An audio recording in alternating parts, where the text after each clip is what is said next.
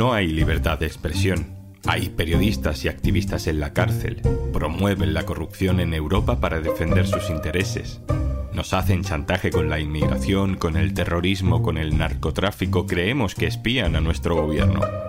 Pero les tratamos como si fueran amigos. Soy Juan Luis Sánchez. Hoy en un tema al día, España-Marruecos. Tragando sapos de un vecino tóxico.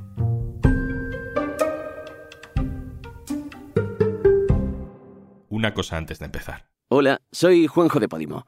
Sabes que Podimo es una app en la que puedes escuchar un montón de podcasts de true crime, conversaciones loquísimas, entrevistas, humor, vamos, un poco de todo. Y por ser oyente de un tema al día, te regalamos 60 días para que puedas escucharlo todo gratis. Entra en podimo.es barra al día y consigue tus dos meses completamente gratis.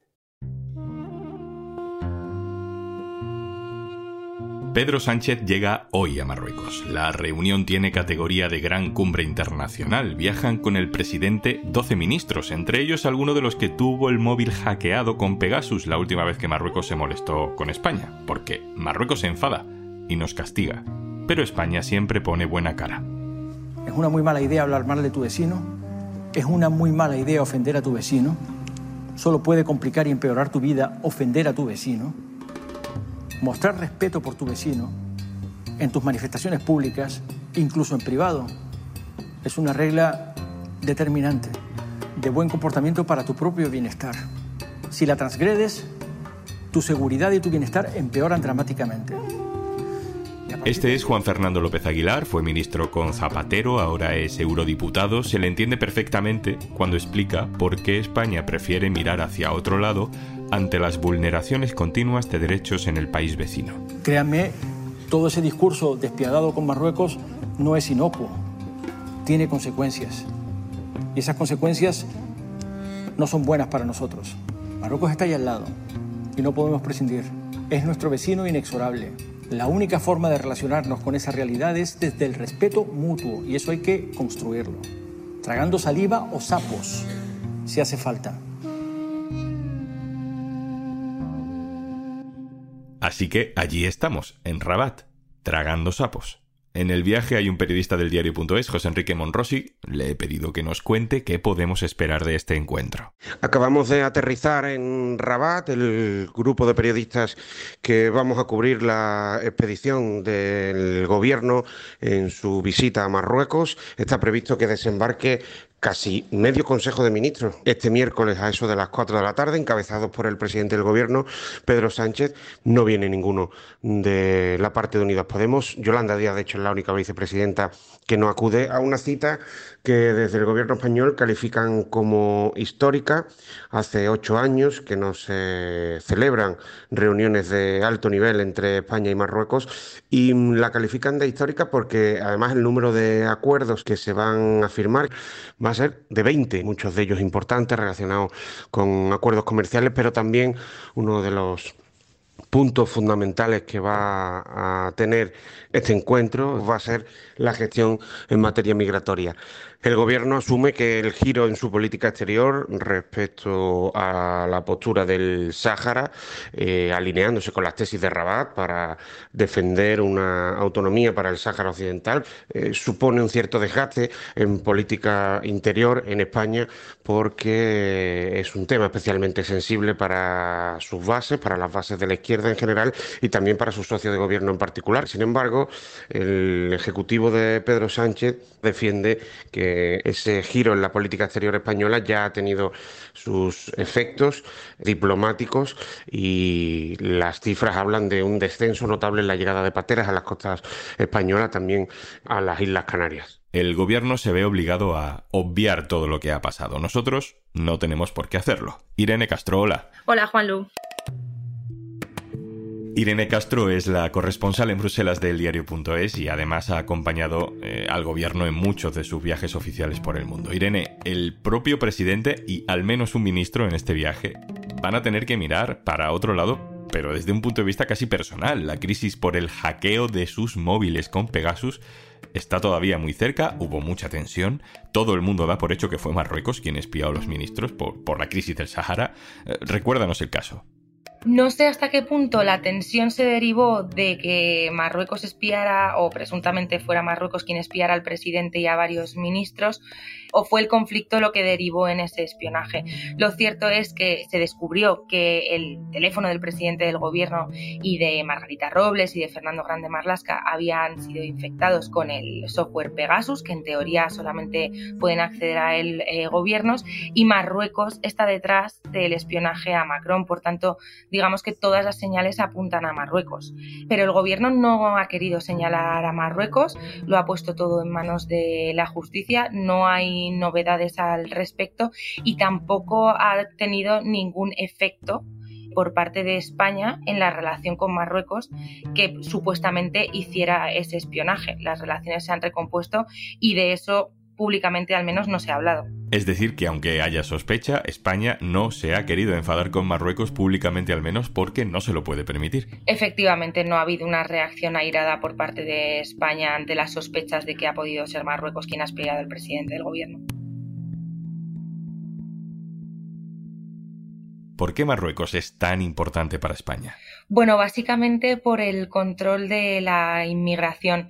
Como Marruecos es la frontera que mm, tenemos con el continente africano, eh, hay un acuerdo por el cual controla las llegadas de personas que quieren entrar en España y en muchos casos las repele. Pues déjame que le pregunte a nuestra compañera especializada en inmigración, Gabriela Sánchez. Le preguntamos sobre la carga simbólica que tiene este viaje y el precio que pagamos en derechos humanos por la relación con Marruecos. Hola Juanlu, pues las buenas relaciones entre España y Marruecos suelen traducirse en un aumento del control migratorio por parte de Marruecos y por tanto generalmente en una reducción de las llegadas irregulares a España.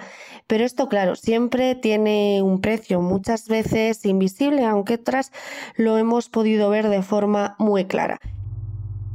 Esto sucede porque Marruecos históricamente ha utilizado la migración como arma arrojadiza para conseguir sus intereses económicos y políticos. Lo vimos, por ejemplo, de forma muy evidente con lo ocurrido durante la crisis migratoria de Ceuta. Entonces Marruecos permitió la entrada a España de cerca de 10.000 migrantes, la mayoría marroquíes, los dejó pasar. Esto evidenció que Marruecos quería conseguir algo y pronto supimos que era Meses después, España dio un giro histórico a su postura con respecto al Sáhara Occidental y complació a Marruecos. España y la Unión Europea acabaron aumentando los fondos enviados a Marruecos y ahora vemos de forma clara los efectos. Eh, las llegadas irregulares a España efectivamente han descendido en 2022 y han alcanzado niveles de 2017. Esto tiene un precio invisible, sobre todo para los migrantes que tratan de llegar a España.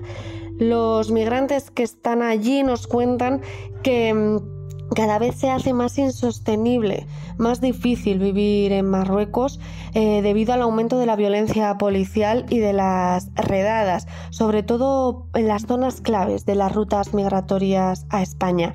La tragedia de Melilla fue un efecto muy claro de los efectos de estas políticas llamadas por las ONG externalización de fronteras.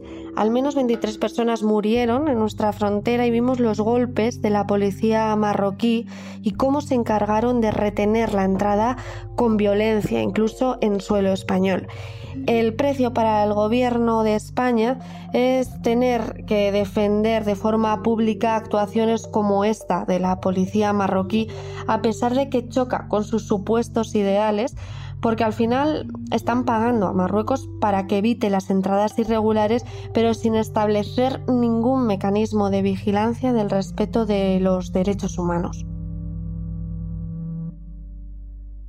Irene, más allá de la inmigración, un punto de conflicto en las relaciones hispano-marroquíes suele ser la soberanía de Ceuta y Melilla, que aquí tenemos muy claras, ¿no? Son ciudades autónomas españolas y punto, pero Marruecos no lo ve exactamente así. Bueno, para el gobierno español fue muy importante cuando Pedro Sánchez viajó a Rabat y se recompusieron oficialmente las relaciones porque fue invitado por el rey Mohamed VI que a la ruptura del Ramadán. Para él fue muy importante en ese momento que Marruecos, por escrito, de alguna manera aceptó la soberanía española sobre Ceuta y Melilla al reconocer que se tenían que reactivar los puestos fronterizos. Y ahora ha sido muy importante la reapertura de esas aduanas. Entonces, Para España, bueno, mm, digamos que hay un conflicto por parte de Marruecos, una reclamación por parte de Marruecos de esos territorios, pero creen que no hay más problema porque además a una cosa a la que se acogen es a que Marruecos está protegiendo esas fronteras al hacer ese control migratorio y entonces que por tanto de facto está reconociendo esas fronteras y por tanto la soberanía de España sobre esos territorios. También hemos visto otro gesto reciente, en este caso no del gobierno, pero sí del Partido Socialista representado en el Parlamento Europeo, en el momento en el que la Eurocámara hace, nada, hace unas semanas una reivindicación conjunta para el cumplimiento de los derechos humanos en Marruecos, que es un régimen muy autoritario. ¿Qué pasó? Bueno, pues es eh, inédito prácticamente que la Eurocámara haga una resolución crítica con Marruecos precisamente porque es un socio estratégico de la Unión Europea. No suele pasar. Lo que pasa es que ahora, como hay un escándalo de corrupción en el que está implicado Qatar y el origen de la investigación es Marruecos, la izquierda vio una oportunidad para intentar que la Eurocámara pues, se pronunciara sobre la vulneración de derechos humanos en ese país. Los socialistas europeos fueron muy críticos con Marruecos y poco menos que dijeron que bastaba ya de, de chantaje, ¿no? Y la sorpresa llegó a la hora de la votación en la que por una abrumadora mayoría la Eurocámara condenó la situación de los derechos humanos en, Marruecos, en concreto la situación de varios periodistas encarcelados, y los socialistas españoles votaron en contra de la resolución. Y la explicación que dio el Partido Socialista es precisamente que votaron en contra para mantener las buenas relaciones con Marruecos. Decían que ellos desde el diálogo abordan este tipo de cosas. Pero lo cierto es que no se ha cuestionado prácticamente nunca la situación de los derechos humanos en Marruecos. Irene, tú que has seguido al presidente del gobierno en muchos viajes oficiales, que has visto cómo es el ambiente en Moncloa, en el Ministerio de Exteriores, ¿dirías que España, el gobierno de España, ¿Le tiene miedo a Marruecos? No sé si diría miedo, pero desde luego sí que diría muchísimo respeto. Al fin y al cabo, la política exterior de España, como se demostró en 2021, está hasta cierto punto supeditada a los intereses de Marruecos. Eh, se vio con el giro en el Sáhara. Y bueno, y en medir cada palabra también queda claro que no queremos enfadar a ese socio. En los viajes oficiales siempre suele haber una una liturgia, pero creo que en el caso de Marruecos es especial. El presidente del gobierno iba invitado a cenar con el rey y el gobierno de España a eso le dio muchísima importancia, ¿no? Porque decían que eso era como un gesto absoluto de amistad, pero lo cierto es que a los amigos eh, les podemos decir ciertas cosas que a Marruecos no. Irene Castro, corresponsal en Bruselas del diario.es, muchas gracias. Muchas gracias a vosotros.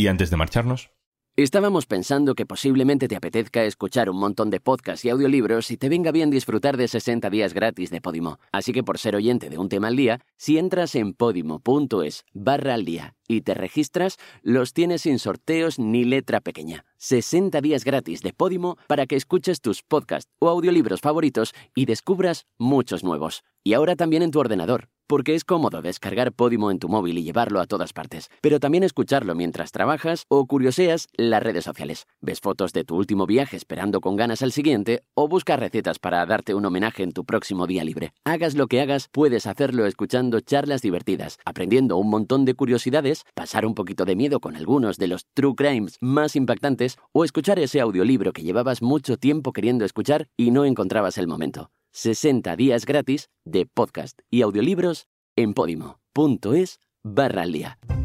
Esto es un tema al día, el podcast del diario.es. Si te gusta lo que hacemos, necesitamos tu apoyo. Hazte socio, hazte socia en el diario.es barra socio. Este podcast lo producen Carmen Ibáñez, Marcos García Santonja e Izaskun Pérez. El montaje es de Pedro Nogales. Yo soy Juan Luis Sánchez.